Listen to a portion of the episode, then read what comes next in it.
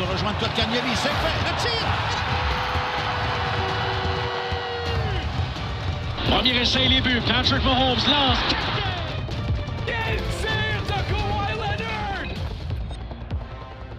Ah, une nouvelle semaine, un nouvel épisode de Casse à casque et non seulement une nouvelle semaine, mais un week-end très spécial. Ce week-end, c'est le week-end du Super Bowl, un moment qu'on attend avec impatience à chaque année. Toute une saison de podcast, toute une saison à regarder le foot à chaque week-end pour en arriver à ce dimanche. Et c'est pas n'importe quel match, c'est le match entre les Chiefs et les Buccaneers où on pourrait encore plus dire le match entre Brady et Mahomes, l'ancien GOAT contre le nouveau GOAT. Donc, euh, c'est certain que c'est une semaine pleine en action côté football, mais juste avant qu'on vous vienne avec notre analyse de ce match tant attendu, on va commencer quand même avec les nouvelles de la semaine parce qu'on sait que vous êtes habitués avec ce format-là. Donc, William, peux-tu nous commencer les, euh, les nouvelles de la semaine? Certainement. Bonjour, messieurs. J'espère que vous avez passé une belle semaine. Oui. Euh, on va y aller avec. euh, je suis toujours content de savoir que vous allez bien. Euh, donc, oui, Pendant un effectivement- instant, oui, je pensais que tu faisais référence aux auditeurs. Bonjour, messieurs. bonjour tout le monde. Est-ce que ça va Je bien? crois que- je crois qu'il n'était pas très inclusif pour les mesdames qui nous écoutent. Euh, effectivement. Euh, donc, euh, bonjour à tout le monde qui nous écoute. Moi, ma blonde nous Moi, écoute. je vais y fait aller. que- Ah! On la, on la Il y a au moins, euh, au moins une femme. Moi, tu vois, ma blonde, elle s'en Ouais. Moi, tu vois, c'est ma mère qui écoute. Merci. Ah! Bon, ben écoute, salut tout le monde, que vous êtes de la, de la- de la famille à nous ou pas. Bienvenue à cet épisode. Et euh, je vais finir par commencer avec les nouvelles. Euh, La nouvelle de la semaine, nous avons des blondes et des familles. dont la moitié nous écoute. Bon, OK. euh, on va commencer avec la, la LNH, euh, si, euh, si vous le permettez, les boys. Euh, J'ai une nouvelle intéressante pour euh, nous tous euh, qui sommes des adeptes du repêchage. Euh, là, j'inclus nous trois, mais ça pourrait aussi être des gens qui nous écoutent. Vous pouvez aussi être adeptes du repêchage. Euh, je je sens qu'il y a de la confusion euh, à Il va venir. se fier tout le long. C'est ça. À qui qu'on parle? Donc là, je m'adresse à vous deux et à nos auditeurs. Yes. Le 15 juillet 2021, c'est la date limite que la Ligue nationale euh, a donnée pour couronner un champion de la Coupe Stanley, euh, en prenant en considération évidemment les modifications de cédule dues à la COVID-19. Avec euh, ce calendrier qui est repoussé, puis le simple fait que ben, il y a des joueurs au niveau junior qui ne jouent pas présentement parce qu'ils n'ont pas le accès à la même, euh, aux mêmes ressources que les joueurs de la Ligue nationale, ils ne sont pas sur la glace. Donc, les DG de la Ligue nationale seraient assez intéressés à repousser la date du repêchage en 2022. Puis, selon Darren Drager, en fait, ce serait une option qui est plus qu'envisagée par la Ligue. Et donc, on pourrait avoir aucun repêchage en 2021. Ça, c'est la mauvaise nouvelle pour nous. Mais deux repêchages en 2022, ce qui serait une première euh, dans l'histoire. Euh, Là où je veux un peu vous, euh, vous questionner au niveau de, de votre esprit d'analyste, c'est qu'est-ce que vous pensez que ça peut créer en fait sur le développement des jeunes joueurs qui ne jouent pas en ce moment, qui vont être repêchés plus tard? Est-ce qu'on s'attend à une classe qui va être peut-être plus faible, qui va passer à l'histoire comme étant affectée par la COVID? Mais je- moi, je me demande par contre, puis je sais pas si tu as la réponse à ça, euh, mais j'ai pas vérifié. Au cours de Ouais. l'épisode, je pourrais vérifier. Mais normalement, tu as une date euh, d'anniversaire que les joueurs, faut qu'il y ait euh, un âge, dans le fond, avec littéralement un nombre de jours, faut qu'il ait atteint pour être éligible au draft. Avec un draft repoussé, est-ce que ça pourrait faire rentrer dans ce draft-là les personnes qui auraient été des late euh, du prochain draft de 2022? c'est sûr qu'ils vont devoir l'adresser. Tu vois, je vois ici que tous les joueurs éligibles.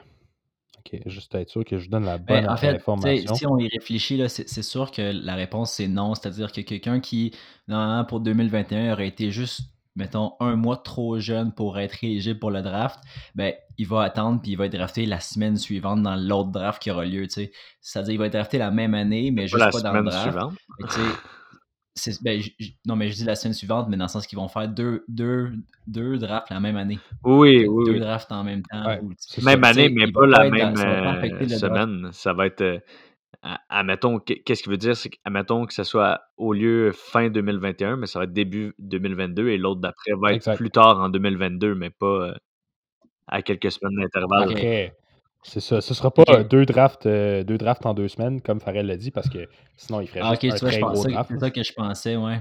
Mais Non, honnêtement, je- moi, je pense que euh, c'est c'est dur à dire parce que de l'autre côté, en ce moment, c'est sûr que le, le fait qu'il y ait un manque de développement, ça, ça réduit le draft, ça réduit le, le- le développement de certains joueurs, mais en même temps, en repoussant le draft, ça, ça donne aussi une période d'évaluation plus grande de ces gars-là.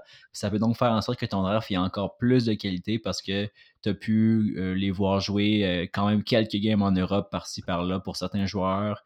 Euh, quelques games, tu sais, il y a, des y a des gars qui ont quand même trouvé des, des équipes, ils sont retournés vers les ligues ouvertes, la LHJMQ joue, le hockey universitaire américain joue. Tu sais, ça peut aller dans les deux sens, ça peut aussi rajouter une, une certaine euh, profondeur dans l'évaluation des gars puis améliorer le draft de façon générale. Ouais, mais moi, je le vois un petit peu quand même de l'autre côté par rapport à. Il y a beaucoup de ligues qui n'ont pas été capables d'avoir le total des matchs qu'ils auraient voulu. Et aussi les tournois comme le Elinka euh, Gretzky qui a été euh, cancellé. Et euh, je pense pas que le- la Ouais. prochaine édition va avoir lieu aussi. Au moins, le junior a eu lieu. Mais euh, ça- ça donne un, un- oui, tu as plus de temps pour les regarder, mais tu as moins de tape sur eux. Et il y a une autre chose aussi que j- j'ai écouté un podcast avec euh, Mike Morrell de, de NHL Gra- Draft Class. Euh, c'est pas des commanditaires, mais on, on va leur faire un petit shout-out. C'est, des bons scouts. Euh, eux, ils Je suis sûr parlaient. qu'ils ont besoin de notre shout-out. Ouais, c'est ça. Ils ont, ils ont besoin de nos écoutes. Mais eux, comme quoi, ils, ils parlaient euh, que cette année, c'était difficile de justement évaluer les joueurs parce que normalement, eux sont sur place, ils regardent les matchs et ils ont des entrevues en personne avec les joueurs. Et oui, il y a une grosse partie qui est évaluation, mais aussi il y a une partie que tu rencontres les joueurs et là, c'est tout en vidéo. Il disait que ça se faisait complètement différemment et que c'était difficile d'évaluer si c'était quelqu'un justement que euh, tu voulais prendre pour ton équipe. Mais aussi, chaque équipe, normalement, ont des euh, scouts par région, que ce soit l'Europe, que ce soit l'Amérique du Nord ou par les ligues OHL, euh, LHJMQ. Et euh, d'habitude, ces scouts-là sont quand même de se rendre justement de, de région en région. Puis là, ça doit être plus difficile Mm. de les envoyer dans les différentes régions pour pouvoir avoir ces analyses-là euh, en personne. Donc, euh, je pense que les, tout va se faire à partir de vidéos, que ce soit les entrevues avec les prospects ou l'évaluation. Ça va être du tape que tu regardes vraiment d'un match et non un match écouté en direct par la personne. Puis ça, je pense que ça peut être plus difficile d'évaluer. Oui, on peut quand même évaluer un joueur par rapport à euh, le tape d'une game, mais on, le sait tous, quand on va au Canadien, puis qu'on est au Centre puis qu'on voit des choses arriver sur la glace, ben tu peux voir des choses que tu verrais pas nécessairement à partir de la télé. C'est pas un échantillon qui est assez représentatif, c'est ce que tu veux dire en fait. Ouais, puis même, je pense qu'il y en a beaucoup qui vont des, des ligues plus obscures que la seule chose que tu vas pouvoir voir, c'est des highlights des tapes des meilleurs jeux, mais tu seras pas capable de voir l'ensemble de son jeu. Donc, possiblement que pour les premières rondes, ça va être quand même facile à évaluer, mais les, les drafts de NHL comparativement à, à, mettons, la NBA, ben, c'est des drafts qui sont quand même assez profonds avec des joueurs qui sont pas nécessairement tous télévisés. Donc, ça prend cet aspect-là d'envoyer des scouts en personne pour aller les voir. Donc, euh... Mais là, Farrell, la, seule affaire que j'ai euh, comme, comme bémol à ton argument, c'est que en ce moment, tu es, plus en train de dire que la COVID va affecter la, le draft class de 2021, entre parenthèses 2022. Mais la question, c'est plus de savoir est-ce que le fait de le repousser en 2022 ah, ouais. va avoir un impact sur la force? Non, C'est là que je vais apporter ouais. un petit bémol parce que c'est sûr que le, la COVID, c'est aucunement positif dans aucun aspect là, pour, le, pour le développement puis le rayonnement de ces gars-là. Euh, mais le fait qu'il soit déplacé de quelques mois. Puis d'ailleurs, tu sais, c'est ça, moi, moi j'ai pas lu les détails. Est-ce qu'on sait ça serait déplacé de quelques mois? Tu sais, 2022, ça serait euh, en février, mettons? Ou... Ben écoute, je sais pas comment ils vont remanier en fait la, la cédule pour la saison qui va être suivante. Mais dans le fond, ça veut, ça veut dire que contrairement à cette année là, où comme le, le hockey a fini, mettons, plus tard dans l'été, on a eu un draft quelques mois après. Mm -hmm. Là, ce serait repoussé. Est-ce qu'ils est qu est qu veulent dire début 2022 pendant la saison? T'sais, ça se peut aussi. Là. Euh, pas, je veux dire, les joueurs sur la glace n'ont pas besoin d'être présents au draft non plus. Euh, Mm. Ça se peut que ce soit ça, début 2022, puis l'autre draft va être à la fin 2022. Euh, ce qu'ils vont devoir remanier justement le- la saison 2022, ça, je pense que c'est pas encore dans les plans, c'est pas prévu. Mais C'est ça. Moi, je pense que ça va être inévitable. euh, Ben, tu sais, ce que j'allais dire, c'est qu'il n'y a rien encore de de décidé non plus. Ça pourrait aussi avoir un draft euh, au mois de Ouais, exact. disons, sep- septembre, puis c'est repoussé. C'est juste qu'à un moment donné, je commence à avoir hâte qu'on redevienne, euh, tu sais, on revienne à la normalité au niveau du, du hockey, c'est-à-dire qu'on ait une saison de 82 matchs, qu'on ait des camps d'entraînement euh, normaux, tu sais. Mais tu sais, ça, je pense que c'est comme dans Ouais. tout, on est tout que ça, qu'on qu'on passe à autre Non, chose. moi, je suis bien. Mais tu sais, Ah, j'ai une couple d'affaires euh, sur ma liste avant ça. non, mais j'ai comme l'impression que si on fait ça, ben, c'est comme si on, on, on repousse d'une année encore la normalité dans, dans, dans le hockey, puis on, on, on, va- on faire du rattrapage à chaque année. Puis le fait, le fait de, à chaque fois, pas faire des saisons normales, pas faire des saisons complètes, ben, c'est de l'argent de moins dans les poches des, euh, des directeurs, euh, ben, des équipes, en fait. Puis ça fait en sorte que la ligue euh, reste avec des caps salariales euh, plus faibles, puis c'est c'est moins bon pour le développement de la ligue. Quoique si tu attends un peu plus, ben, tu vas pouvoir avoir des fans. Puis je sais pas à quel point les fans de, dans un draft, c'est payant pour une ligue. Peut-être que ça, c'est un argument que, qui, qui, qui, qui ont de leur bord là, pour proposer ce genre d'idée-là. Ouais, tu repousses jusqu'à ce que euh, on ait atteint une certaine immunité, que- immunité collective, puis là, après ça, ben, les gens peuvent aller au draft. Effectivement, c'est un revenu additionnel. Parce qu'il faut pas oublier que nous autres, on a acheté notre passe pour aller euh, comme média au draft à Montréal. On attend juste de savoir c'est quand. croire, n'empêche, J'ai j'ai ma, ma cocarde puis mon veston de prêt. Là. c'était... euh, la COVID aura fait plusieurs victimes. Euh, les boys là-dedans, je pense que Le fame de casse à casse a passé en premier. je pense que je pense qu'on a été gravement affectés. Euh, si Toutes jamais ces à l'écoute- demandes à l'agente de- d'Alexis Lafrenière refusées. Aïe, aïe, aïe. Si jamais vous êtes à l'écoute puis vous nous prenez par pitié, on veut pas des dons, juste que vous ayez liké nos contenus sur Instagram. Bref.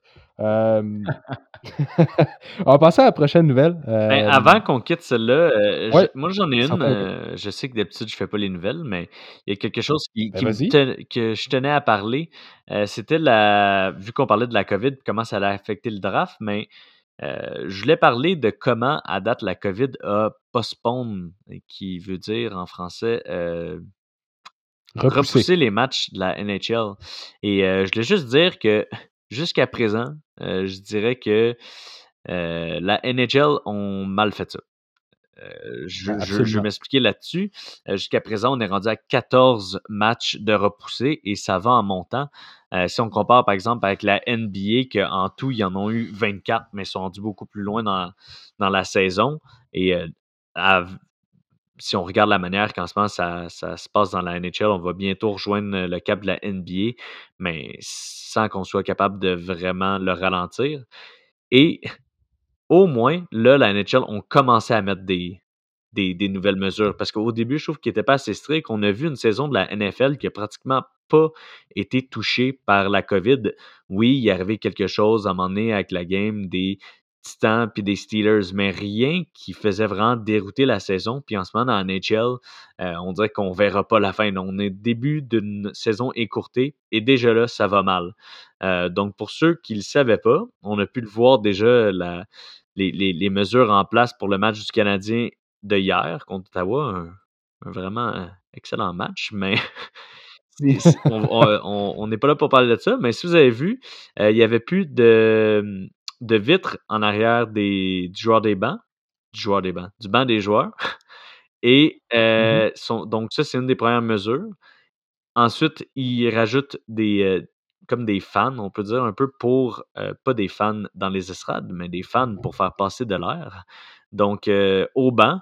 Donc, le but de ne pas encloisonner le banc des joueurs avec les coachs, de- d'avoir une meilleure circulation de l'air et mettre des fans pour avoir aussi une meilleure sur- circulation de l'air sur les, euh, sur les bancs. La dernière mesure qu'ils rajoutent, c'est que les joueurs ne peuvent pas arriver euh, plus tôt à la partie. Je pense que c'est une heure et quart ou 45 minutes avant le puck drop qu'ils ont le droit d'arriver à l'aréna. Donc, euh, on espère que ces mesures vont aider à arrêter le, le reportage des, des matchs de la NHL. C'est super intéressant, Alex. Puis honnêtement, tu es, t'es pas du tout hors de ligne parce que la prochaine nouvelle, c'était les sabres sont en beau fusil. parce que, euh, justement, je voulais, je voulais parler de ça, puis euh, ça, ça va bien incrémenter ton point. Euh, présentement, les joueurs, en fait, les Devils du New Jersey, euh, ont 17 joueurs de placés sur la liste de COVID-19. Mhm. Euh, 17 joueurs, euh, tu sais, au, au foot, c'est bon, une proportion intéressante de ton alignement, mais au hockey, c'est pas mal tout ton alignement, on s'entend. Euh, puis, bon, là, il y a Taylor Hall, des Sabres, Rasmus Ristolainen, puis l'entraîneur, Ralph Kruger, qui a contacté la, la COVID-19 suite à l'affrontement des Devils. Puis, justement, ben, il y a beaucoup de critiques euh, du, point, en fait, du côté de Buffalo, euh, comme quoi, justement, ben, les mesures de la Ligue nationale n'étaient pas suffi- suffisantes. Euh, puis, dans le fond, il y a beaucoup de, de témoignages qui indiquent que ben, les, les Devils, en tant que tels, ils ont disons qu'ils ont laissé passer pas mal de choses dans les derniers jours, puis ça explique pourquoi justement ben, c'est le fiasco total. Fait que Ouais, puis effectivement, aussi, tu le euh, vois, tu sais, quand je compare à la NBA, la NBA, selon moi, ça devrait être encore plus difficile de, de contenir ces outbreaks-là quand c'est une équipe contre une autre équipe. On le voit, c'est un jeu physique, les gars ont des petites camisoles sur eux. Il faut que tu gardes quelqu'un d'autre, que tu sois à deux pouces de lui, que tu le tiens tout le long jusqu'à temps qu'il arrive au panier. Tandis que la NHL, oui, il y a des contacts, mais c'est des contacts qui sont. tu restes moins collé longtemps à un joueur, tu es en équipement, tu as une Exact. visière. Oui, ça couvre pas ta bouche, mais je parle, tu n'es pas en direct contact dans la sueur de l'autre autant que dans la NBA. Donc, euh, je, je me, je me décrète pas médecin, donc je pourrais pas dire qu'il y a vraiment une meilleure manière de, de transmettre la COVID à NBA qu'à NHL, mais ça me semble être plus facile. C'est ça que je veux dire. Non, mais tu sais, mettons que quelqu'un, je demande pour un ami, quelqu'un veut le pogner, euh, ce serait quoi des conseils? Ben, je dirais, va, va dans, dans le parc, mets-toi en chest, puis commence à te frotter avec ton ami comme à NBA. euh, ça pourrait peut-être aider. Est-ce qu'il y a des partants? Est-ce qu'il y a des partants? Ou va rejoindre Ty. Smith puis, euh, puis Jack Hughes à, à- au New Jersey. Puis-. Mais pour vrai, il- là. il- c'est comme en, en dire que. Puis tu sais, on, on le remarque, là, je pense que la, la plupart des cas qui ont eu lieu, c'est souvent des activités aussi à l'extérieur des matchs. Tu sais, les, les, les entraînements dans la chambre des joueurs, ils n'étaient pas assez proches, ils prenaient pas ça au sérieux. Je pense que la Ligue devrait les menacer de dire là, si vous arrêtez pas d'être d'être irresponsable, on vous remet dans une bulle. Ouais, Puis là, tout le monde va être mad, sauf Patrick Liney, que lui, il attend. il veut ça. gamer. en plus, là, il y a, il y a Columbus. euh, il n'a pas trop Ouais, amélioré ça. Un autre marché palpitant. Ouais, c'est ça. Je sais pas si vous avez vu, il y a une photo sur Internet, c'est euh, ben, quand il est arrivé la première game, il, il était avec euh, l'uniforme euh, de Ouais, spécial de là. Columbus, qui est épouvantable d'ailleurs. là, Ah ouais. on n'est pas là Ouais, pour critiquer l'uniforme. Tu sais, il y, a- une face d'un gars, je sais pas, il a peut-être pas un bon chiffre, là, mais il a l'air découragé, son uniforme est dégueulasse. T'es juste comme, oh boy. Pat Lainé, ta carrière s'en va pas dans le bon sens en ce moment. Mais il a marqué un but à son dernier match. Ah, c'est un beau but. Effectivement. C'est un but de plus que du bois. Oui, mais euh, si, par contre, c'est sûr que Dubois, euh, il, ça va y prendre une game avant de faire un but. Mais... C'est un bon point. Ah, shit. Fa- Farrell, que- dans notre préparation au- à, à la rencontre, on avait dit que ça c'était un Ah! tu sais, quand on écrit nos jokes, là. on est scripté par un humoriste. C'est ça, la, la confusion au début de quand on savait pas à qui je m'adressais, là, ça fait deux semaines. que je Ouais, travaille c'est ça. là-dessus. Donc, euh, Donc, la prochaine nouvelle. euh, ouais, parce qu'on dévie encore. Euh, Sais-tu, quand on enregistre ça le vendredi soir, on a comme une petite tendance à. Mm. Aïe, aïe, aïe, aïe. Hein, Qu'est-ce que tu veux? Euh, prochaine nouvelle, on va parler d'un autre, un autre cas intéressant dans la Ligue nationale de hockey, celui de Tony DeAngelo, qui a été, ben, en fait, au départ, il a été laissé de côté de l'alignement, mais libéré des Rangers de New York. Il a passé au- aux waivers, il n'a pas été réclamé, euh, si, si je ne me trompe pas. Suite, en Non, fait, non à- réclamé. non réclamé, c'est ça. Suite à bon, euh, un tumulte de, de problématiques, il y a eu des altercations avec, envers son gardien de but, euh, avec Chris Kreider. Apparemment que Chris Kreider, il a donné une bonne gauche en passant. Donc, euh, ça, c'est réglé. Puis, en Est-ce fait, est-ce qu'on sait s'il est gaucher? Je sais pas s'il est gaucher. Peut-être c'est un jab, peut-être c'est un. euh, Écoute, Ah, ouais, l'histoire le dit pas, là, mais euh, je trouvais que ça- c'était plus poétique. de Oui, c'est le genre de nouvelles que nos fans veulent savoir. Ouais, ok, ben écoutez, on, on va rechercher, puis on vous revient sur c'était quelle, c'était quelle main. Mais, euh, puis en tout cas, pour y revenir, euh, il y aurait eu des comportements un peu irrespectueux envers euh, un autre défenseur, euh, qui est Andrew Miller, qui est un jeune, euh, jeune défenseur très prometteur pour les Rangers. Mais surtout contre Georgiev, euh, non?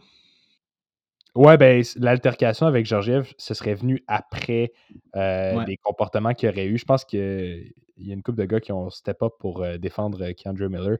Euh, mais encore là, tu sais, j'étais pas là. là. je, je pourrais pas te. Ouais, c'est ça. Chris Kreider, en Mais- fait, euh, s'est levé et euh, punché, mais c'était supposément parce que euh, Tony D'Angelo avait des, des, des propos euh, diffamatoires en- envers Georgiev et les, les Russes Ah, en ouais. général. Euh, euh, Ben, selon ses tweets, c'est pas très surprenant. là, lui qui- on sait que D'Angelo est un très grand fervent de, de, de Trump, ça, ça l'a peut-être tenu un peu, mais bref, euh, je sais qu'aussi avec Miller, puis tu sais, en fait, c'est pas un bon coéquipier à la base. Là. Euh, D'Angelo, il a déjà été, euh, je sais pas s'il avait été suspendu ou, ou mis de côté là, par son club junior à l'époque parce qu'il avait fait euh, un, un- un autre style d'intimidation vers d'autres joueurs. Fait que, tu sais, je pense que c'est un joueur problématique. Puis les, les Rangers, ils ont des défenseurs assez prometteurs pour se permettre de le laisser de côté. Puis quand tu te mets, tu, tu mets de côté un gars comme ça qui a fait euh, 50 points et plus la saison passée, 53. euh, dans, une, dans une saison écourtée, donc ça a été une performance vraiment bonne pour lui. Euh, ben, je pense que quand tu le mets de côté, c'est que tu sais que tu n'as pas nécessairement besoin de lui, quoique les Rangers perdent beaucoup ces temps-ci. Mais bref, euh, je pense qu'ils ont, ils ont écouté leur, leur corps de joueurs, puis euh, ils ont laissé la tête forte là, sur, sur le bord. Mais maintenant, l'avoir mis au, repêche, au, au, au waiver, c'est pas très surprenant qu'il n'a pas été euh, pris. Son salaire, il est de 4,5 mais il y a un millions, pense. marché en ce moment. Euh, justement, les Flames seraient intéressés à faire l'acquisition de Tony. D'Angelo. Et on parle beaucoup de Sam Bennett pour euh, l'envoyer. Ah, ben oui. Euh, donc, Sam Bennett, justement. c'est pas un mauvais joueur, c'est juste que ce qui, ce qui, ce qui- c'est juste que c'est, c'est pas la situation nécessairement idéale pour lui. Dans, tu sais, dans le sens que les Rangers, ils, ils- waivers, ça marche pas, ils, ils peuvent pas juste l'envoyer chez lui, il, coûte trop cher, il faut qu'ils trouvent une solution pour lui. Fait que, ils, ils, ils ont pas le choix de l'échanger, mais l'affaire, c'est qu'en ce moment, encore une fois, avec la réalité du cap salarial qui, qui augmentera pas, euh, les équipes, là, ils, ils sont, sont serrés là, sur le cap salarial. Fait oui, je pense que si tu me dis Bennett, on a entendu aussi lui qui a demandé un trade dans la dernière semaine, fait que ça ferait du sens effectivement. Reste à savoir maintenant, les Rangers, à un moment donné, ils vont avoir juste trop d'attaquants qui sont, qui sont dans le même style. Mais ils ont besoin d'un troisième centre. Comme en ce moment, c'est euh, Ryan. Mais tu sais, Sam Bennett, c'est vraiment un troisième centre, c'est un ancien quatrième overall. Est-ce qu'il veut vraiment quitter euh, Ca- Calgary pour aller jouer troisième centre à New York? Ben, je pense que je- Je, c'est. pense aux joueurs. puis- mais en même temps, c'est pas lui qui décide. Il n'y a pas une clause de non-mouvement non plus. Fait que, tu sais, euh, il va se faire bien trader où est-ce que Calgary le voudra. Puis si Calgary est capable de chercher un D'Angelo puis de, de le mettre dans une petite thérapie pour qu'il qu'il se calme puis qu'il prend son trou, ben, Calgary pourrait sortir grand gagnant. C'est un, c'est un très bon joueur, D'Angelo. Oui, puis je pense Ben que oui, puis qui c'est- c'est arrive, c'est que justement, un peu à- au trade à Liney puis Pierre-Luc Dubois, les deux équipes, ça marchait pas avec le joueur. Il a fallu qu'ils se départissent du joueur. C'est pas nécessairement parce qu'il n'y avait pas une bonne valeur pour cette personne-là, mais c'est qu'à ce moment-là, le joueur voulait pas jouer dans cette équipe-là. Du côté des Rangers et Tony D'An- D'Angelo, c'est un petit peu différent, mais ils ont besoin de le trader. Il peut plus faire partie de l'organisation. Même chose, Sam Bennett veut partir, on le sait, depuis un bout de Calgary. Donc, je pense que c'est juste un bon fit des deux côtés. C'est sûr que du côté de Calgary, ils n'ont pas autant nécessairement besoin d'un euh, défenseur, mais un défenseur de la qualité de D'Angelo avec les, les aspects offensifs qui est quand même d'amener euh, en ayant Sam Bennett, que je pense pas qu'il y a un énorme marché pour lui en ce moment, d'être capable d'avoir ce retour-là, peu importe que ce soit un need ou non. Euh, je pense qu'il va être capable de le faire mettre dans l'alignement, c'est certain. Ouais, puis surtout que Valimaki à Calgary, il est pas très offensif, hein, Farrell? Valimaki est incroyable. Mais euh, c'est certain qu'il prêt à avoir besoin encore un petit peu de développement. Mais ça ne voudrait même pas dire que ce soit Valimaki qui, euh, qui partirait là-dedans. Le Nesterov euh, pourrait aussi partir. Euh, on, on verrait entre les, les deux c'est lequel qui, qui, qui perdrait son poste. Mais du côté D'Angelo, euh, c'est pas nécessairement de le mettre sur des hautes paires défensives, mais surtout l'avoir sur le power play. Je pense que ça peut être assez euh, intéressant. Mais ce que je trouve euh, bien de ce partenaire d'échange-là, les Flames ont quand même un, un corps défensif intéressant, puis des vétérans qui pourraient peut-être entourer D'Angelo au niveau comportemental. sais Giordano puis Tanev en tant que tel, c'est c'est des gars qui en ont vu plus qu'une, puis peut-être qu'ils pourraient aider justement à le, à, le, raligner dans la bonne direction. Ça, ça, pourrait être intéressant, c'est vraiment à voir. Est-ce que vous avez autre chose à ajouter sur ce, cette nouvelle-là avant qu'on passe à la NBA? Non, ça fait le tour de mon côté. Mmh Parfait. Au niveau de la NBA, les Raptors, nos Raptors de Toronto, ont annoncé la prolongation de contrat de Bobby Webster, leur directeur général. Euh, Webster, en fait, euh, après avoir été euh, promu au poste de directeur général, a quand même connu un excellent bilan, gagné un championnat, transaction de Kawhi Leonard. C'est lui qui a amené Nick Nurse avec l'équipe. même, j'ai noté Chris, Chris Boucher dans l'organisation, c'est grâce à lui. Donc, avec, dans le fond, l'appui de confiance de Webster, je me demandais, je trouve que c'est un bon moment pour faire un peu un bilan de la saison des Raptors jusqu'à maintenant. Qu'est-ce que vous pensez de la saison des Raptors? À quoi est-ce qu'on peut s'attendre? Je vous écoute. Je pense qu'on peut s'attendre à possiblement faire les séries dans, dans le bas de la, de la conférence. On, il y a des, des bonnes choses qu'il faut retenir. Il y a d'autres choses que c'est certain qu'il va falloir s'améliorer. Je pense pas qu'ils vont faire une run vraiment euh, impressionnante cette année, comme on avait dit la dernière fois. On a pu voir quelque chose d'intéressant euh, cette semaine avec euh, Van Vliet qui bat le record de DeRozan pour le plus de points marqués en une partie dans l'histoire des, des Raptors. Donc, c'est des choses comme ça qu'on peut ramener dans la saison prochaine. Euh, d'année en année. Euh, moi, je le vois un petit peu comme le, le Gallagher des, Raptors. Euh, c'est vraiment quelqu'un qui, travaille fort puis qui n'a jamais été une star, mais que de plus en plus, on le voit, qui peut être un starting point guard dans euh, une ligue comme la NBA.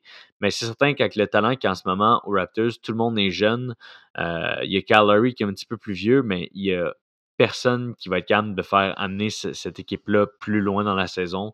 En ce moment, avec une fiche de 9-12, euh, je pense qu'on ne s'attendait pas non plus euh, à plus de leur part. Puis ça va être de soit être capable de faire une grosse acquisition comme on, peut les voir dans la NBA pour les prochains temps, ou sinon voir vraiment à plus long terme une construction avec euh, des jeunes joueurs. Puis de l'amélioration et beaucoup de prières en, pensant que peut-être qu'on va les revoir en finale de la NBA un jour.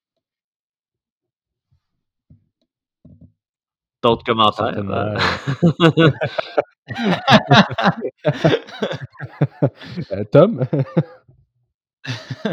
ouais, ben euh, non, mais je partage l'opinion de, de Farrell là-dessus. C'est vrai qu'on en avait eu la, chance d'en parler dans le dernier épisode. Puis je pense qu'au niveau des, des aspirations pour Toronto cette année, c'est assez mort. Puis c'est sûr que je pense qu'on c'est pas non plus une saison là, à, oublier parce qu'on voit quand même des, des bons petits flashs. Puis on voit, exemple, Chris Boucher là, qui, qui, prend une place, un rôle de plus en plus important. ça, je trouve ça intéressant. Euh, bon, Fed Van Vliet, il y a eu un match euh, historique pour les Raptors dans, dans, la dernière semaine, je ne me trompe pas. Donc, ça, c'était intéressant aussi de, de, voir ça, comme tu dis, son, son, explosion, puis son affirmation comme point guard starter dans la ligue. Fait que, tu sais, il y, a des choses positives. Euh, il y a des choses moins bonnes aussi. Donc, euh, c'est, je, pense, pense que c'est une, saison qui, euh, qui, passera pas à l'histoire nécessairement, mais qui, qui nous, nous prépare peut-être pour les, les, futures saisons où est-ce que, comme on l'a dit l'autre fois, peut-être qu'un, qu'un Kyle Lowry sera plus là à un certain moment donné. Il, il vieillit aussi. Il faut préparer le, faut préparer l'après. Puis c'est sûr que euh, je pense qu'on commence aussi à, voir le, vrai Pascal Siakam qui n'est pas nécessairement celui de l'an passé qui a été All-Star. Fait que je pense qu'on réalise aussi que ça nous manquerait peut-être quelqu'un pour compléter ce, du moins le starting five parce que ça c'est on gagne pas nos matchs facilement comme on le faisait l'an passé. Puis il n'y a, pas non plus une très grande différence à l'an passé. Puis même dans la bubble, il y a quelques mois seulement, on, était euh, assez performant, là, sauf euh, quand on s'est fait battre. Euh, je pense que c'est dans la finale de l'association. Donc c'est. Il y, a, comme une coche avec la saison passée mais je pense que c'est normal. La saison passée, on, surfait un peu sur le départ de, sur notre championnat, puis sur le départ de Kawhi, puis on prouvait aux, autres qu'on pouvait gagner sans Kawhi. Mais à un moment donné, il faudrait peut-être trouver quelqu'un pour le remplacer, là, puis pour avoir l'impact d'un Kawhi Leonard dans notre équipe. C'est ça, puis Van Vliet, c'est la dernière année, donc va falloir leur signer l'an prochain. Euh, c'est sûr que pour nous aider, il nous faut premièrement un, centre de, de meilleure envergure. Euh, on le voit avec les Lakers, l'arrivée d'Anthony Davis, qu'est-ce que ça, ça, ça, a pu faire? Puis justement, Anthony Davis qui est euh, unrestricted free agent l'an prochain. Je parle pas des rumeurs, là, mais ce serait incroyable de le voir avec les. Je pense que justement, ça, ce serait le genre de move qui serait capable de euh, faire tourner la, franchise et redevenir compétitive. Mais je ne m'attendrais pas à ça. C'est sûr que Masai Ujiri a, est capable d'attirer certainement des, free agents à Toronto, mais ça ne reste pas quand même la, destination numéro un des, des agents libres en, saison morte. On a pu le voir avec le départ de Kawhi, c'était, triste, mais on, va espérer être capable d'en avoir un autre un jour. Certainement. Euh, pour passer à autre chose au niveau de la euh, NBA, euh, je voulais qu'on parle de Bradley Beal qui est présentement le meilleur scoreur de la ligue avec en moyenne 34,8 points par match. C'est quand même pas mal. Il aurait battu, en fait, la, sans battre un record, en fait, il aurait dépassé Michael Jordan euh, au niveau de. Je sais-tu, je pense pas que je vais trouver les mots un jour pour l'expliquer correctement. Je m'excuse. avec 17 matchs consécutifs de 25 points et plus, il a présentement une, une présence historique.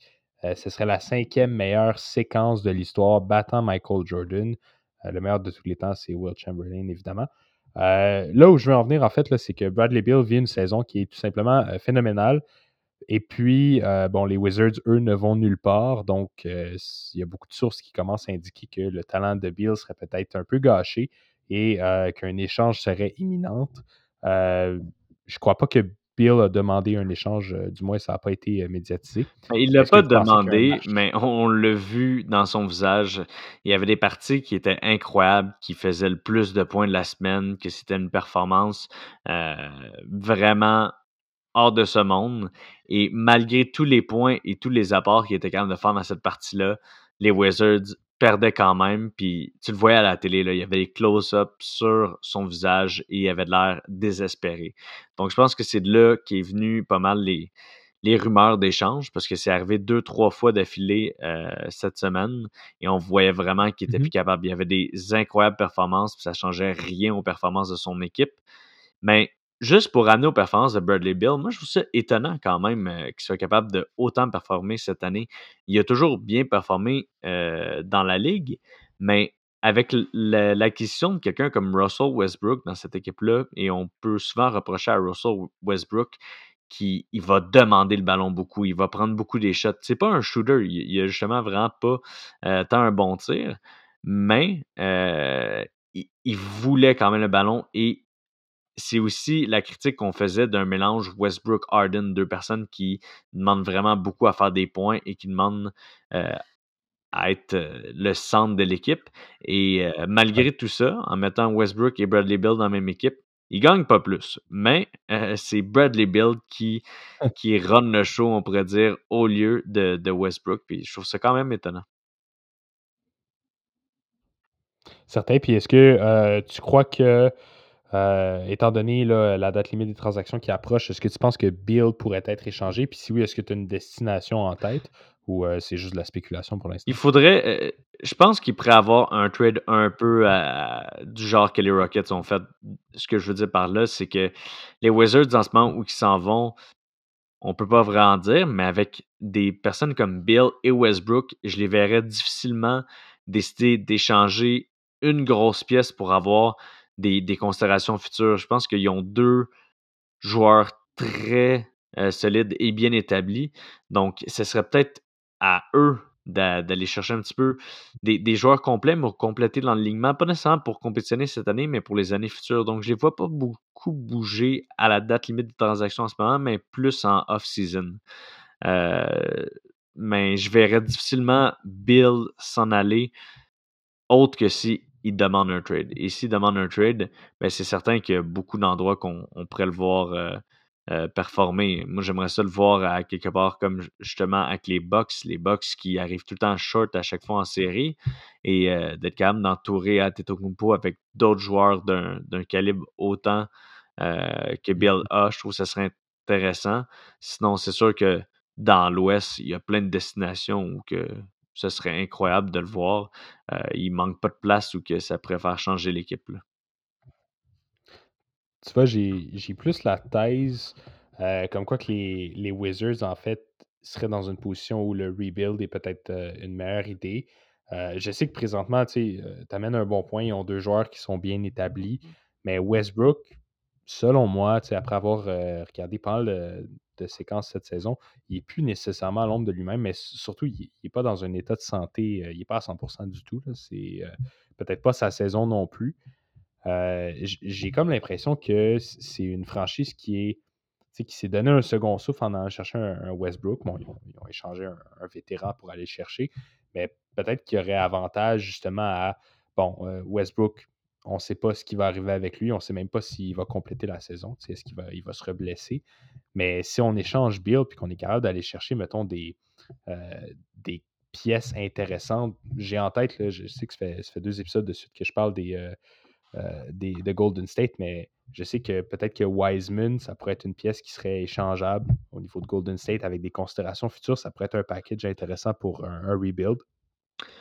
Je ne sais pas si, euh, si c'est quelque chose que tu envisagerais. Ben, c'est que pour moi, si les Wizards échangent Bill, il n'y aurait pas le choix d'échanger Ouais. Westbrook parce que ça servirait à rien d'avoir une équipe avec une star que c'est.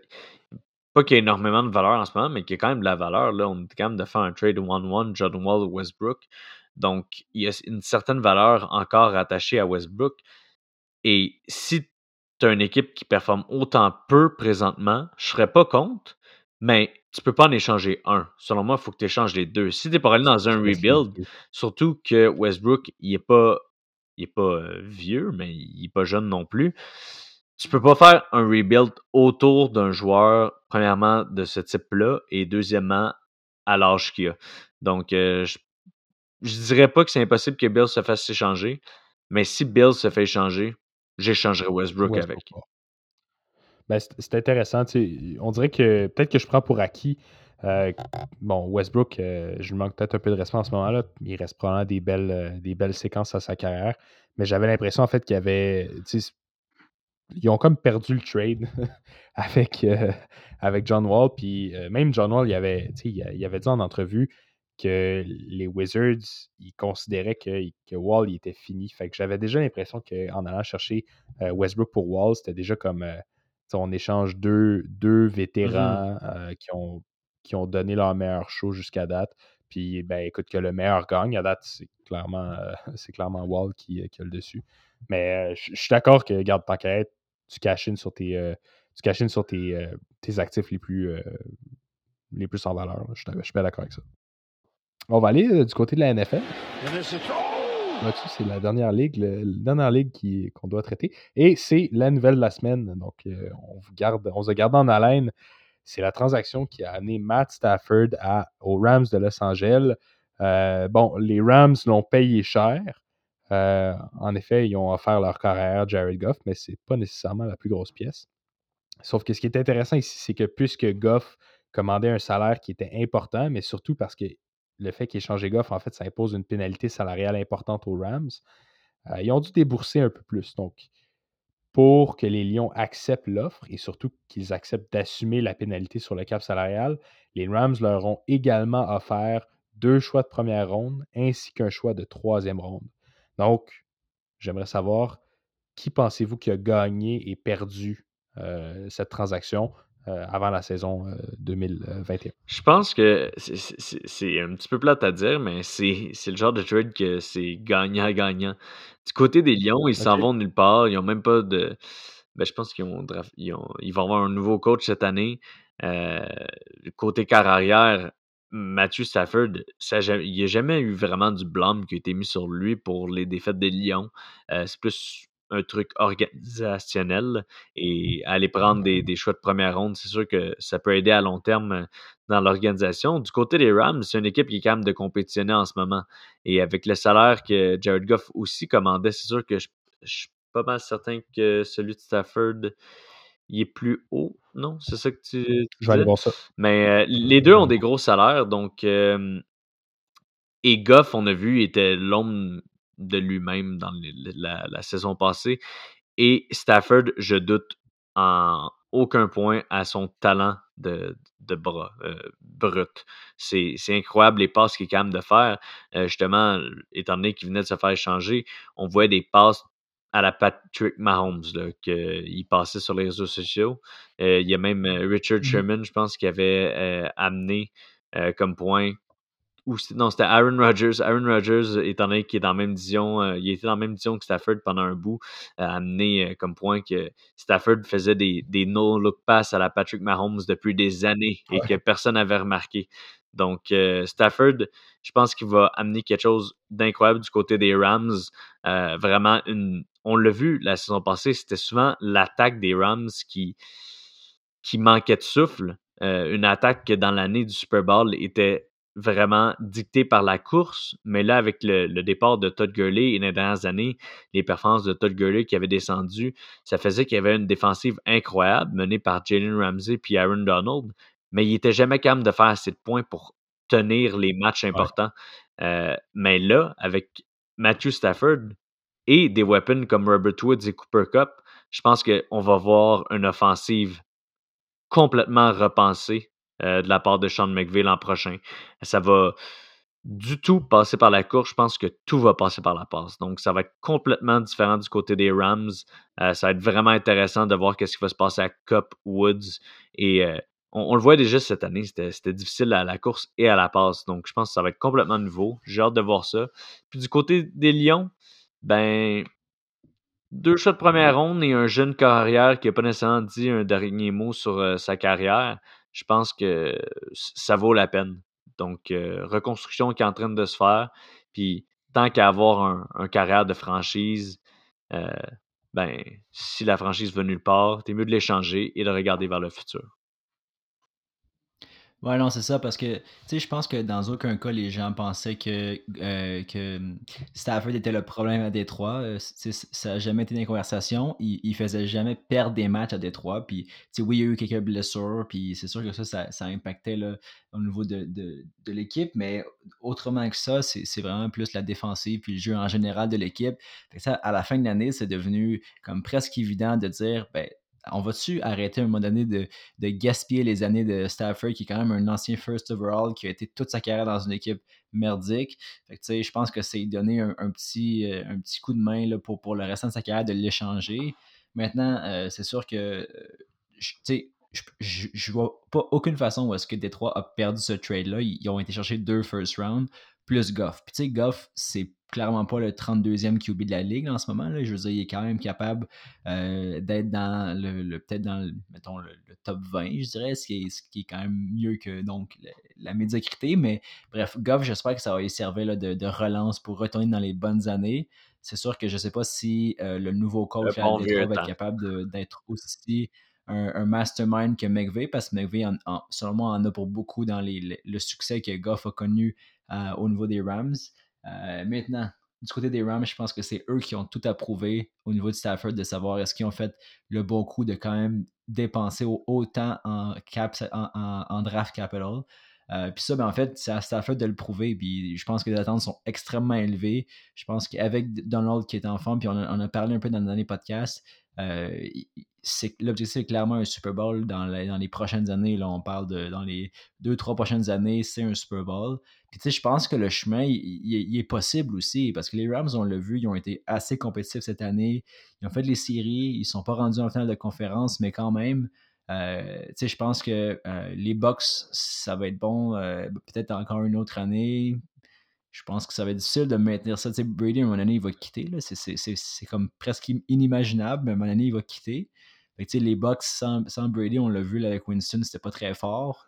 Fait que, avec les Packers qui sont jamais capables de passer à la finale de conférence, je pense que les Rams ils ont vu une opportunité de, maintenant, c'est le temps de gagner avec tous les receveurs que tu as mentionnés. Euh, puis avec la défensive qui est, dominante année après année, je pense que c'est le temps. Puis tu sais, si c'était ça le prix à payer, puis si c'est ça qu'ils pensent qu'il fallait qu'ils payent, ben écoute, ils l'ont fait, puis c'est la seule façon. Je veux dire, s'il n'y avait pas Goff dans l'équation, ils auraient payé probablement beaucoup moins cher. Mais là, ils, ont fait d'une pierre deux coups. Ils sont débarrassés d'un contrat beaucoup trop grand. Euh, en Goff et aussi au niveau de Stafford. Puis je pense que l'élément avec Goff, c'est qu'il y avait aussi beaucoup de salaires garantis. Mais ça, Will, tu pourras spécifier, je pense que de vérifier l'information. Ouais. Euh, mais moi, j'ai juste hâte de voir Stafford dans un club gagnant parce que ça, ça peut être un, ça peut être le meilleur QB de la ligue dans un dans un dans une équipe gagnante. On l'a jamais vu dans une équipe gagnante. Puis pourtant, il y a le talent de il y a, il y a, le talent des meilleurs QB de cette ligue là. là. Pour, euh, pour enchérir au niveau du salaire, euh, bon, le, salaire annuel de Stafford, c'est 27 millions, puis celui annuel de Goff, c'est 27,9. Fait que, On euh, ouais, Farrell, t'étais pas dans le champ. En fait, effectivement, c'est pas mal la même, dans le même intervalle. là où c'est un petit peu plus compliqué, en fait, puis c'est ce qui a fait en sorte que beaucoup de gens, dont honnêtement, je, je, pensais pas que Goff serait échangé, puis il a été échangé deux heures après. Euh, mais c'est, difficile de faire ce mouvement-là parce que Goff, il y avait un. Euh, excuse-moi, je non mouvement bien Non, Goff, euh, l'échanger, ça impliquait en fait une pénalité. Garde. c'est ça. Comme ils l'ont échangé avant le 1er juin, les Rams vont devoir assumer un dead cap charge, donc 22,2 millions sur leur cap salarial qui va être comme euh, mort, en fait, qui va être euh, seulement réservé à Goff, même si Goff ne joue pas. Sauf que s'il ne mmh l'avait pas échangé avant le 1er juin, ça aurait été 34,6 millions s'il n'avait pas joué. Mmh Donc, si, mettons, il l'avait il coupé, euh, ce qui était peut-être un plan éventuellement, ça leur aurait coûté 34,6. donc, ils ont sauvé au total en l'échangeant 12,4 millions sur ce, ce, ce move-là ce, cette problématique de cap. tu vois, les Lions, eux, ben, ils ont dû assumer, oui, pour la saison, on va payer 27,9 millions euh, en 2021 à Jared Goff, mais le salaire de 2022, là où c'est un petit peu difficile, c'est que c'est 25,5 millions qui est garanti. Euh, puis qui se garantit à partir de mars. Fait que, donc, si, mettons, Goff se blesse, euh, je ne lui souhaite pas, là, mais mettons qu'il se blesse au début de la prochaine saison, ben, les Lions vont le payer pour la saison, puis ils vont y payer 2022 au complet garanti. Donc, c'est pour ça que les Rams, c'était pas nécessairement un partenaire de danse qui était facile. Mais je pense que les, euh, les Détroits aussi, du côté euh, de voir Goff, c'est qu'ils peuvent encore avoir du potentiel parce que où que Goff avait été bon, l'année qui avait été vraiment performant, l'année du Super Bowl, c'est l'année que Gurley avait été bon aussi. Donc, euh, je pense que les Lions, ils, ils, veulent se diriger vers une offensive qui, qui est vraiment plus vers la course avec l'émergence de DeAndre Swift et quand même en ayant des weapons comme Kenny Galladay. Donc, euh, je pense que s'ils sont capables d'un peu reproduire ce que euh, ce qui avait été la bonne saison de Goff, ben, ils pourraient peut-être avoir une réémergence. J'aimerais. Par rapport à Goff, juste spécifier, c'est que son contrat, il est, tout récent. Là. Il a signé un, un contrat de, de, 4 ans, 134 millions avec, euh, entre autres, le 100, euh, je vois ici, je pense que 110 millions d'argent garanti. Donc, c'est ça qui fait mal à l'équipe. C'est pas le, salaire de 25, 26, 29 millions, peu importe, qui gagne par année, parce que ça, au final, c'est pas mal dans la moyenne des QB dans la ligue, surtout avec les, ceux qui ont renouvelé leur contrat récemment mais c'est le fait qu'il y a tellement d'argent qui, est garanti dans ce contrat-là. Puis il, a été, il, est rentré en, branle très récemment là, pour la saison, euh, je pense que c'est pour la saison 2020. Donc euh, c'est ça qui fait mal à l'équipe. Je pense qu'il regrette. Puis euh, c'est. au final, c'est c'est pas un mauvais QB, Goff. Là. Je pense qu'il est juste.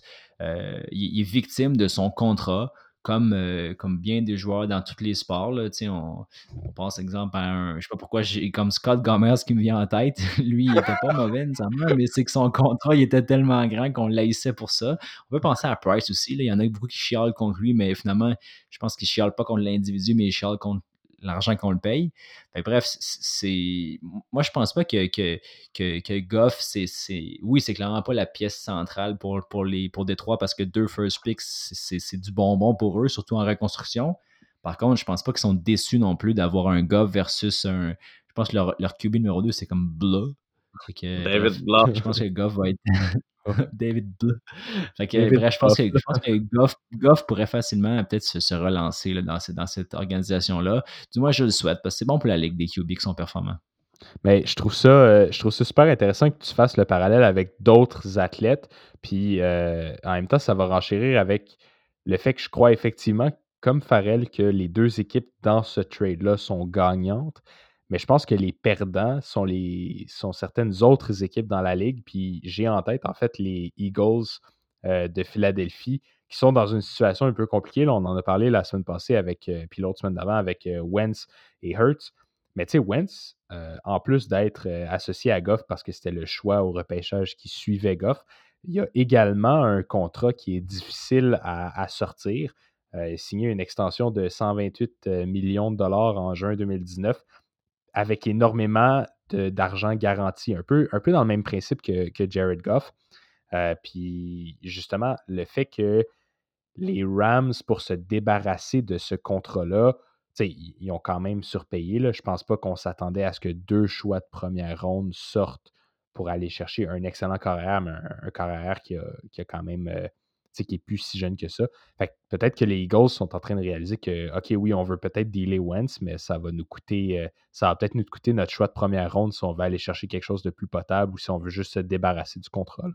Fait que j'aurais les Eagles en perdant euh, dans cette situation-là. Ouais, puis c'est sûr aussi que ça vient limiter les options, par exemple, euh, des Colts. On, on, avait parlé du marché des, des QB, puis on avait parlé entre autres de, de Stafford, puis euh, ça, commence à se rétrécir un peu. Fait que je pense que d'un côté, euh, ben Stafford, c'est un candidat de moins pour les Colts, puis d'un côté aussi, ben. il y a pas beaucoup d'autres candidats. Fait que peut-être que ce genre de trade-là va ouvrir la porte à un échange similaire au niveau de au, niveau de Wens pour échanger là, euh, aux Colts. Mais l'affaire, c'est que les Colts, ils ont. ben, ils, seraient, ils, seraient, capables de donner du draft capital, mais qui, qui donnerait euh, pour, pour compenser, exemple, un, un, un, Goff dans le trade, il donnerait pas Brissett. Là. en plus, il n'est même pas signé pour l'an prochain. Fait que, bref, je ne sais pas à quel point ça va ben, influencer ben, serait mais ce serait des scénarios très similaires. Je pense que peut-être qu'il pourrait arriver un, un entente du genre on va donner un joueur avec un, un mauvais contrat euh, ben, à mmh. plus court terme, puis vous n'êtes pas obligé de nous donner autant de choix pour Wentz. Comme ça, les deux se débarrassent d'un gros contrat. Euh, mais pour celui des, des Colts, ce serait quelque chose vraiment plus court terme. Mais je trouverais ce poche, les gars, si on passe l'épisode sans parler du Super Bowl. Ah, ça, c'est fini les nouvelles, euh, ouais, effectivement, euh, je voulais juste ajouter euh, que vous avez parlé des Colts, puis c'est, selon moi, le seul partenaire logique pour Carson Wentz. Puis je pense que ça pourrait arriver si jamais, comme tu dis, ils font un peu de, gymnastique fiscale. J'aime ce terme-là. on va passer au côté du Super Bowl. si vous nous suivez, parce que Farrell est en train de, de perdre ses os. Euh, si vous nous suivez sur les réseaux sociaux, vous savez que Alex et Tom euh, ont prédit une victoire des Chiefs. Euh, de mon côté, j'y suis allé du côté des Buccaneers, donc on va pouvoir discuter de nos choix. avant ça, les gars, est-ce que vous voulez parler un peu de votre excitation par rapport au match? Qu'est-ce que vous voulez regarder? Ou simplement m'expliquer votre choix des, des Chiefs? Ben, moi, je suis pas mal excité par rapport au match. Euh, c'est certain, euh, je suis un grand parieur sportif. Euh, donc déjà là, j'ai déjà un pari de mi pour la couleur du Gatorade qui va être lancé sur Andy Reid. Et oui, je dis bien Andy Reid parce que j'ai dit que c'est les Chiefs qui allaient gagner. Et j'ai parié pour la couleur orange parce que c'est celle-là qui a le plus de chance. C'est celle-là que les Chiefs ont eu sur Andy Reid l'année passée. Donc, je pense que euh, les joueurs de football, c'est quand même pas autant superstitieux que les joueurs de hockey, mais quand même, donc si on gagnait dans le passé avec du Gatorade orange, ils vont garder du Gatorade orange. Euh, mais si on en revient aux choses plus sérieuses, dans le Super Bowl, oui, je suis excité à fond. Moi, je, je fais, on peut le voir sur les réseaux sociaux à chaque année, mais je fais ben de la nourriture pour le Super Bowl. Et malgré la pandémie, je vais en faire beaucoup. Je vais en avoir beaucoup plus à manger parce qu'il va y avoir pas euh, la, même quantité de personnes que pour la, manger. Euh, mais je, vais me gâter quand même. Mais surtout, euh, comme je disais au début dans, dans l'introduction, c'est que c'est tout un match-up. Un match-up entre Tom Brady et Patrick Mahomes. on aime ça. on a quand même eu le droit à ce match-up-là plus tôt dans la saison où les Chiefs étaient sortis victorieux 27 à 24. Mais moi, mon gros point, c'est pas seulement le, le fait que Patrick Mahomes euh, devrait gagner un deuxième Super Bowl de suite, qui est sur une run. euh, On voit pas de faiblesse à son jeu depuis deux, trois ans que, que je mets les Chiefs, mais surtout parce que on l'a vu, tout le monde et dans la saison disait Ah, les Chiefs, c'est bizarre, ils tiennent les, les scores prêts. Euh, ils n'ont jamais gagné un match dans les comme 10 derniers matchs par plus de 3, euh, je pense que c'était 6 points. Je pense que c'est une stratégie d'Andy Reid. Parce que depuis qu'ils sont dans les séries, on l'a vu dans le match contre les Bills, ils sont retournés à fond. Ils ont vraiment enclenché la machine et sont capables de euh, être les Chiefs qu'on connaît puis être inarr- inarrêtables. Puis on l'a vu dans les années où les Chiefs ne gagnaient pas le Super Bowl, comment que Andy Reid sortait des jeux spéciaux tout au long de l'année. Il était capable d'avoir l'offensive la plus dynamique tout le long de l'année. Puis d'arriver en série et d'arriver un petit peu à, à bout de souffle. Euh, avoir fait le, le tour de, de, de son sac à tour. Euh, je sais pas c'est quoi l'expression pour ça. Mais euh, on dirait qu'il avait sorti tous ses jeux spéciaux. Euh, tandis que là, je pense que justement, Andy Reid, il sait qu'une équipe pour se rendre au Super Bowl, puis il maintient de, ses stratégies pour ce match-là et il en crée spécifiquement pour le Super Bowl. Donc, euh, je pense qu'on on n'a pas vu tout ce que Andy Reid était capable de faire cette saison et qu'on va tout voir ça en action dimanche contre une très bonne défensive, mais il n'y a aucune défensive dans la NFL qui est capable d'arrêter l'offensive des Chiefs en ce moment. Ouais, je pense que si on compare à la confrontation de l'an passé, où est-ce que j'avais aussi euh, voté pour, euh, pour les Chiefs, je pense que peut-être que la, défensive des, des Bucks très impressionnante, peut-être un peu moins bonne que celle des, San Francisco l'an passé, qui était assez, assez, assez impressionnante, je vous dirais. Par, contre, peut-être au niveau offensif, là, Brady, il, il- il est comme un jeune de 20 ans en ce moment-là. Il, il est en forme, puis je pense que ça a été plus euh, rusty au début, plus difficile comme ajustement, mais là, il, a adapté le, le- le playbook à son image, puis on l'a vu dans les, dans les reportages, là, Bruce Arians qui disait qu'il n'avait pas peur de laisser Brady coacher, puis dire sa façon de penser, puis lui, il se reculait, puis il regardait ça du coin de la pièce. Fait que, je pense que c'est ça que Brady voulait, puis c'est ça que Belichick ne voulait pas laisser faire à New England. Fait, bref, je pense que toute le- la saison, c'était un processus de modeler une équipe à l'image de Brady pour que l'équipe performe. Puis regarde, ils ont gagné leur pari. Est-ce que moi j'aurais cru T'as-tu voté Chiefs ou t'as voté Buccaneers? C'est parce que, attends, le problème est encore plus grand pour les Chiefs. Non, mais je Ok, disais, tu vas nous déstabiliser. en fait, les boys, je sais pas penser tout ce que je m'en vais. Tu vas nous donner une gauche à la Chris Kreider, c'est ça qui s'en vient là. Mais c'est juste que ça me ferait parce qu'au début, quand les Bucks, euh, euh, ils- tu sais, ils, ils montaient leur Dream Team, là, on disait, bon, les Bucks au Super Bowl, puis tout ça. Puis finalement, ben, moi, je le croyais pas à ça. Puis finalement, ben, c'est arrivé. Fait que, tu sais, chapeau à Brady encore une fois, puis on le voit que c'est le GOAT. Puis Farrell l'a dit dans son dernier épisode, et il peut plus jamais le retirer ses paroles, il l'a dit. Fait que, bref, tout ça pour dire que je pense que les Bucks vont être un, un- un bon affrontement. Ça va être un match super excitant. Puis euh, je m'attends vraiment à, à un match euh, assez offensif. Puis euh, bref, tout ça pour dire Go Chiefs, les Chiefs vont gagner. Super. Euh, je, peux, je peux vous expliquer, en fait, euh, j'ai pris beaucoup de notes euh, cette semaine. Je peux vous expliquer pourquoi. Parce que je savais que je serais, je serais en infériorité numérique fallait que tu dans cette plus. confrontation. Il fallait que je me prépare. Fait que là, c'est l'heure, les boys. Euh, donc, je vous explique pourquoi, en fait, je crois que les Buccaneers vont gagner le Super Bowl et puis pourquoi, en fait, je vais contre le, spread.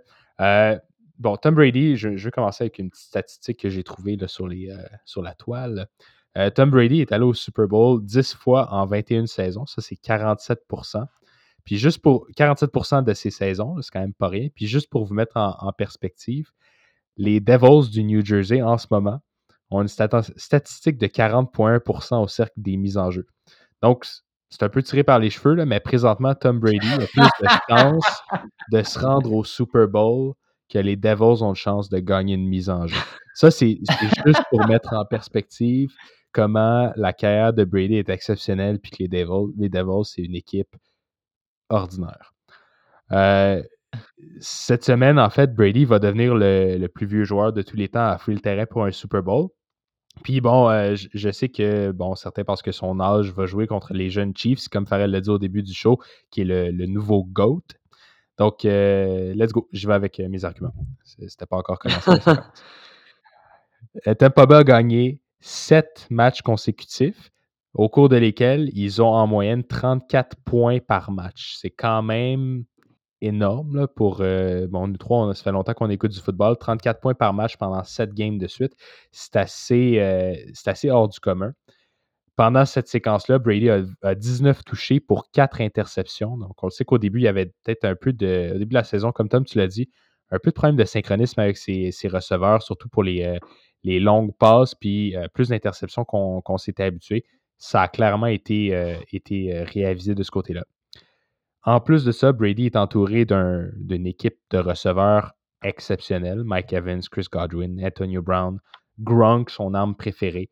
Euh, puis, sa ligne offensive est cinquième dans la, ligue en ce moment, donc euh, à travers la saison. Donc, l'offensive des Bucks, je pense que ça n'a jamais été dénié. C'est une offensive qui peut accoter euh, la production offensive, offensive des Chiefs. Mais là où ça devient intéressant, c'est que je pense que leur arme euh, secrète, ben, qui est moyen secrète, on s'entend, c'est la défensive. Euh, la défensive, en fait, euh, des. euh, excuse, j'ai comme perdu ma phrase. Les Chiefs, eux, ont une défensive qui est intéressante, mais rien de palpitant et surtout une défensive qui a des faiblesses au niveau de la zone payante.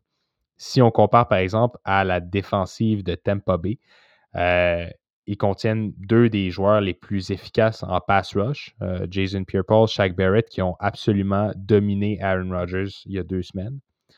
Euh, si on peut aussi considérer que euh, bon, les linebackers, là, Levanta David, euh, David White, sont des linebackers qui sont parmi les meilleurs de la ligue. Puis ceux que je voulais highlighter, qu'on a peut-être moins parlé cette saison, mais qui vont avoir un match-up extraordinaire, puis je pense que c'est ce qui va venir faire balancer le tout, c'est euh, euh, Ndamukong Su puis Vita Vea, qui sont euh, les gros joueurs de ligne défensive. Ces deux gars-là ont dominé cette saison et ils font face à une ligne offensive des Chiefs qui est amochée. Donc, je, pense que tout- toute cette explication-là mène à ça. La ligne offensive des Chiefs a beaucoup de blessures. Je pense que Fisher ne jouera pas. Et trois, si je regarde bien, le left tackle qui va jouer, Mike Remmers, a jamais joué comme left tackle. Le right guard, Stephen Wisniewski, a un match en carrière à la position de right guard. Le right tackle, Andrew Wiley, a une game en carrière à la position de right tackle. Euh, puis les deux autres, le left guard et le center, ont des, euh, grades, euh, PFF qui sont comme, qui comme un, organisme qui, note un peu le talent. Assez ordinaire. Donc, euh, il n'y a pas juste Laurent Duverne Tardif qui n'est pas là. Une bonne partie de la ligne offensive va être absente lors de ce match-là. Je pense que la défensive va être capable de, de chasser Patrick Mahomes puis de le déranger assez profondément. Ça met fin à, à ce monologue. Moi, un autre argument que je veux mettre pour les Chiefs, je comprends que Sean, la ligne offensive, elle a de la difficulté, mais on. Pas de la difficulté parce qu'elle a été très bonne, la ligne offensive des Chiefs euh, cette saison. Mais on a pu le voir comme dans le match contre les, Bills. euh, les changements de direction avec des joueurs autant rapides que euh, Tyreek Hill et Michael Hardman, ça fait que peu importe comment tu mets des, des jeux, t'as pas besoin des plus gros, t'as pas besoin des, des gars qui sont capables de euh, nécessairement push les, les défenseurs loin puis de garder une, une pochette clear. T'as juste besoin des gars qui sont capables de pull puis d'aller faire euh, un petit peu d'espace pour Hill puis euh, Hardman. C'est tellement une offensive euh, explosive avec des jeux écrits qu'on on voit jamais auparavant. On a vu euh, cette semaine que un des jeux que les Chiefs a- avaient sorti au Super Bowl de l'an passé, c'était un jeu créé au Sugar Bowl euh, d'il y a, je pense, c'était 70 ans auparavant. Donc, Andy Reid, ça n'a pas rapport à ce qu'il est capable de faire. Et l'an passé, on a pu voir au début de la partie, surtout comme une bonne défensive contre euh, les 49ers, que Patrick Mahomes est un petit peu dérangé. C'est pour ça aussi qu'il n'a pas gagné le. Euh, il me semble qu'il n'avait pas gagné le MVP ou il n'aurait pas dû gagner le MVP euh, de la game. Mais il n'y avait pas eu un, un incroyable. Il gagné Il avait gagné le MVP. En tout cas, il n'y a pas eu une incroyable partie au Super Bowl l'année passée, selon moi. Mais cette année, c'est la deuxième année qui va être là de suite. Donc, c'est plus un, un nouveau Mhm. terrain pour lui. Il, il sait c'est quoi, il s'en rappelle bien parce qu'il était là il y a seulement un an. Euh, Tom aussi sait c'est quoi le Super Bowl? C'est pas ça mon point, mais là, c'est plus quelque chose de nouveau pour Patrick Mahomes. Donc, euh, je pense qu'on on va voir tout un match-up.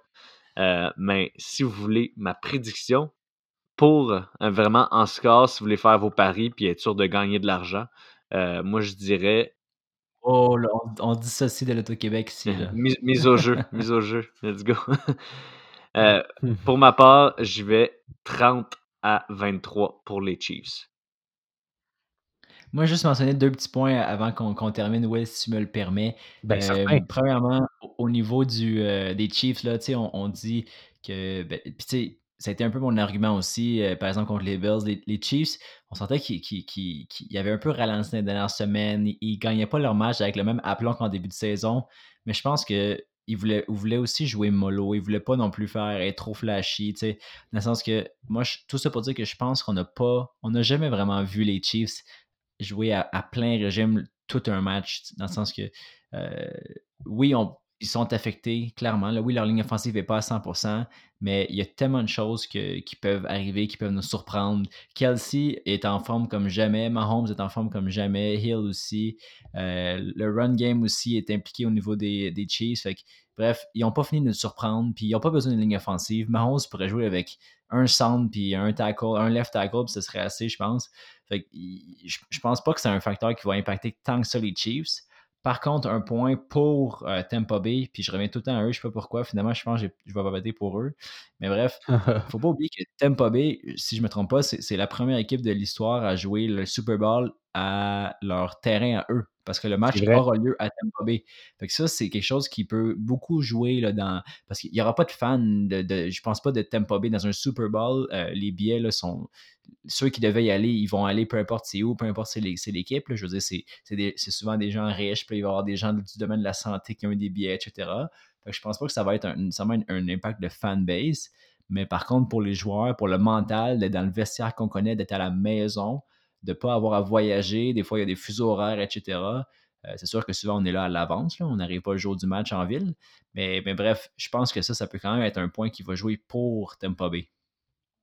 Si, euh, je peux clore, en fait, euh, j'aimerais juste rappeler, en fait, tu as, amené un bon point. C'est vrai que l'an passé, Farrell, au Super Bowl, les Chiefs avaient eu beaucoup de difficultés au niveau de la ligne offensive, puis Mahomes avait quand même réussi à gagner son match. Euh, pour remettre en perspective, par exemple, la ligne offensive des Chiefs est encore pire que l'an passé. Euh, puis l'an passé, on jouait contre les 49ers qui n'avaient pas une offensive électrisante comme celle des, des, des Bucks. Donc, c'est ce qui explique pourquoi euh, je crois que les Bucks vont remporter 35-28. Euh, et puis, Tom, effectivement, c'est la première fois qu'on va voir une équipe à domicile pour le Super Bowl. C'est quand même, c'est quand même extraordinaire. C'est, quand même euh, un concours de circonstances euh, assez, euh, c'est assez malade. C'est dommage que ce soit une saison comme celle de la COVID où en fait le nombre de, de fans dans les gradins va être limité. Euh, mais je crois qu'on on assiste quand même à quelque chose d'historique et quelque chose d'extraordinaire. Ça reste quand même d'être, tu sais, pour les fans à la maison, comme, comme nous tous là, qui vont regarder le match à la télé, ouais. je pense que ça, ça risque d'être un des matchs qu'on on va voir le plus de fans. Euh, parce que je pense qu'il n'y aura pas juste euh, 4000 fans. Là. Je pense que je ne sais pas ce qu'est le, le, le nombre exact de fans. Ou 22. Ouais, dans, dans les 20 000. Ah, c'est pas plus que ça? Ouais, je pense que c'était 25 000 exactement. C'est un peu plus que ça. Mais, mais, bref, je m'attends quand même à un bon spectacle, un bon show de la mi-temps aussi avec euh, The Weeknd. Bref, ça va être vraiment tout un show. Puis j'ai, moi, moi j'ai vraiment hâte, les boys. Ben, moi aussi, sérieusement. Puis euh, je trouve ça vraiment. Quand je, quand je disais les boys, je, faisais référence aux auditeurs. ben, je trouve ça, je trouve ça dommage qu'on puisse pas l'écouter ensemble cette année, mais je suis sûr qu'on va pouvoir l'écouter ensemble euh, l'an prochain. Puis là, je parle de vous deux. Parce que tout le monde dans, dans le salon chez Farrell, ça serait weird. Effectivement. Encore là, ça dépend. S'il y a juste la, la blonde à Farrell et ma mère qui nous écoute, ça serait possible. C'est même très probable. bon, sur ce, euh, je vous invite à partager notre page sur les réseaux sociaux, interagir avec nous. Puis écoutez, euh, pendant le Super Bowl, on l'avait fait l'an passé, mais si ça vous tente de partager votre setting, je sais que vous ne serez peut-être pas en rassemblement avec euh, vos, vos chums, mais en fait, on encourage même de limiter les rassemblements. mais si, jamais, si jamais vous êtes chez vous puis vous avez fait un, petit setting, vous avez fait de la bouffe spéciale comme, comme Alex, partagez-le, taguez-nous dans votre story ou envoyez-nous-le, puis nous, on va le mettre dans notre story. Euh, comme ça, euh, la communauté Cascacas peut voir à quel point vous êtes des bons, euh, des bons malades de foot. sur ce, je vous souhaite un excellent Super Bowl.